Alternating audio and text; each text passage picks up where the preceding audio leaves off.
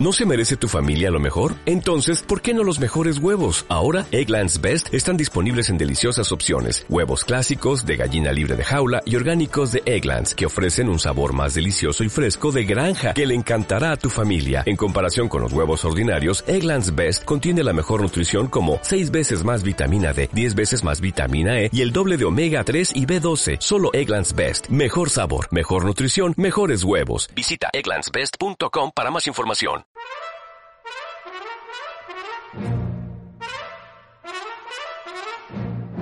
Gabinete de Curiosidades del Doctor Plusvalías.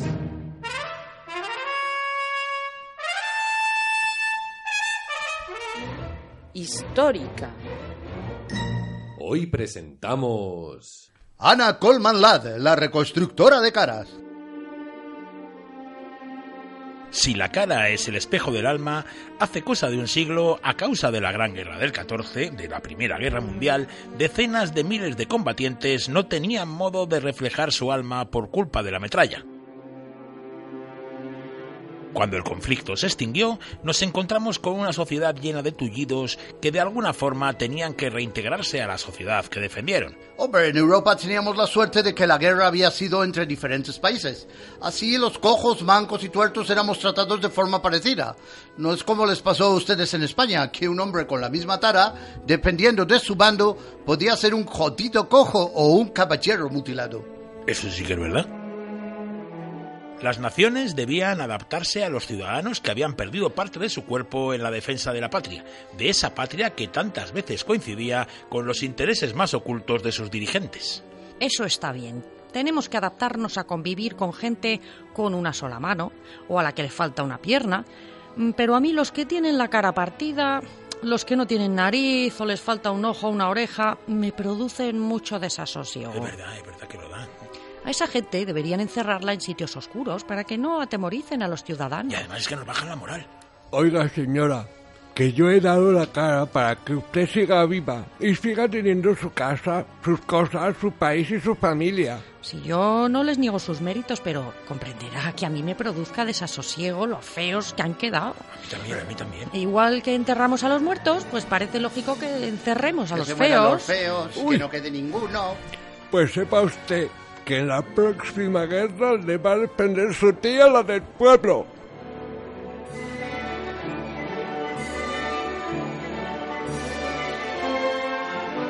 La metralla había destrozado más de 20.000 rostros humanos y una vez solucionado el primer problema, el médico, el que les permitía seguir viviendo, los mutilados faciales debían acostumbrarse a su nuevo reflejo, no solo a la inquietud que generaban en los otros. Los propios hombres sin cara asumían el acuerdo tácito de no salir a la calle. El miedo que provocaban se volvía para ellos en vergüenza. Las heridas visibles les convertían en seres aislados de la sociedad, en gente relegadas al ostracismo, en encargados de trabajos en los que nadie los viera. Yo por lo menos he tenido suerte de encontrar trabajo en un cine. Pero claro, no me deja que me acerque a las taquillas. ¡Sonoro! ¡Sonoro! Era un problema bastante grande porque los cirujanos faciales, por más que lo intentaban, no conseguían arreglar mucho. Recuerdo al cirujano estético Harold Gillis y al dentista Kazanjan, que no paraban de hacer operaciones. Las repetían y las repetían, pero casi nunca conseguían arreglar el desaguisado de las bombas. Usted tiene que ser el capitán Derber Booth. ¡Uy! Uy, He escuchado hablar de usted un montón, vamos, usted fue el escultor y camillero que empezó a utilizar el arte para arreglar la cara de los desfigurados británicos. Sí, era una especie de chapuza, un tente mientras cobro, pero al menos así conseguíamos que esta gente que se había roto la cara por nosotros no tuviera que esconderse. En saga, saga, saga. Usted comenzó a realizar máscaras de goma y gelatina con la que intentaba rematar el trabajo del cirujano, ¿no es así? Sí, sí, tratábamos que el paciente pudiera volver a mirarse en el espejo sin sentir miedo y así recuperar la autoestima y la confianza en sí mismo, que su propia existencia dejara de ser una fuente de melancolía. Gracias a usted puedo volver a vivir. Gracias a usted no me he enterrado vivo en las profundidades de un hospital para discapacitados.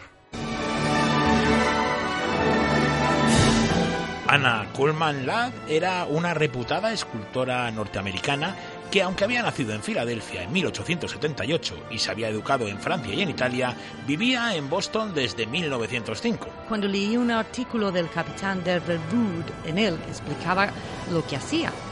Yo sentí que debía volver a Francia con todo el arte que a mí me había dado. Me di cuenta de que mi dominio de las técnicas escultóricas podía ayudar a vivir a mucha gente, a todos aquellos valientes sin rostro. Ana contactó con Booth que le explicó todas sus técnicas. Es cierto que no podían reconstruir los rostros, no eran cirujanos, pero sobre el trabajo de ellos, de los cirujanos, podían construir máscaras aplicando su arte. Delbert Wood era un encanto. Me enseñó todo lo que sabía para que yo pudiera hacerlo en Francia. Sí, sí, puedes hacerlo en Francia, mira, es así, así. Además, en París vivía mi marido, Maynard Ladd, que trabajaba de pediatra. Menos mal que estaba él, porque si no, los machistas de la Cruz Roja Americana no habrían apoyado el proyecto. Pero ¿cómo va a haber un proyecto dirigido por una mujer? Esto es una tontería, hombre. ¿A quién se le puede ocurrir esta imbecilidad? El hecho de que Anna Kuhlman Ladd fuera mujer impedía que la Cruz Roja participara en la financiación del estudio de máscaras. Para evitar esto, yo, que soy Maynard, el marido de Anna, asumí la dirección del estudio de cara de la Cruz Roja. Era el director de la oficina del niño de Oh, bueno, ya siendo un hombre ya es otra cosa.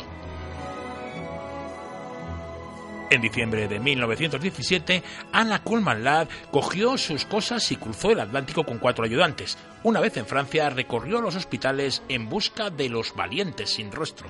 Cuando corrió la voz, contactaron conmigo unos 3.000 valientes sin rostro. Nos esperaba un trabajo ímprobo estaba allí. Cada máscara nos llevaba varias semanas. Primero elaboraba un vaciado de yeso del rostro, después lo llenaban con arcilla y plastilina de donde salía el molde del que se creaba una réplica de cobre galvanizado, que era maleable y mucho menos pesado. De todos modos, cada máscara completa pesaba más de 250 gramos. Cuando llegaba la máscara de cobre, Ana daba forma a las cejas y a los labios, que era la parte más complicada.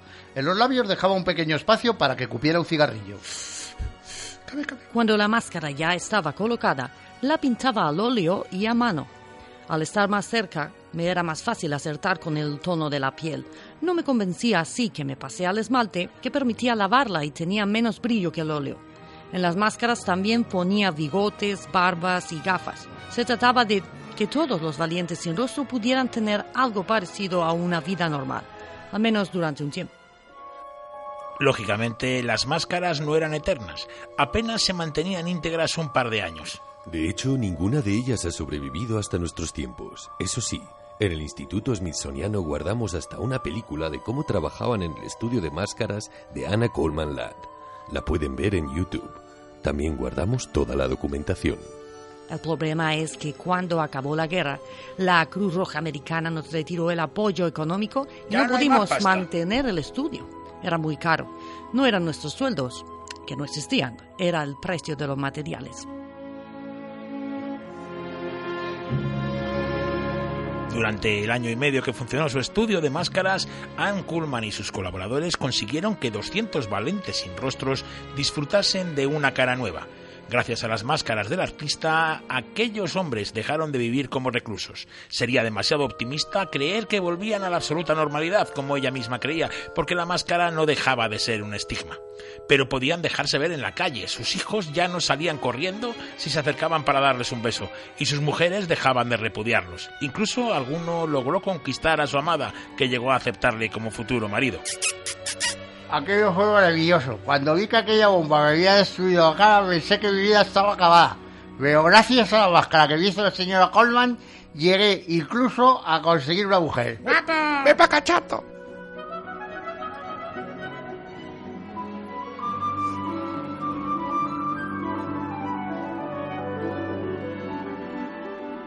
Al final de la guerra, Ann Kuhlman Ladd volvió a Boston, donde prosiguió su carrera artística. La recuperación del rostro de algunos de sus valientes le sirvió para recibir la medalla de la Legión de Honor y para ser nombrada caballero de Croix de la Orden de San Saba de Serbia. ¡San Saba de Serbia! ¿Está, está usted seguro de que me quiere nombrar caballero? Pero si yo soy una señora.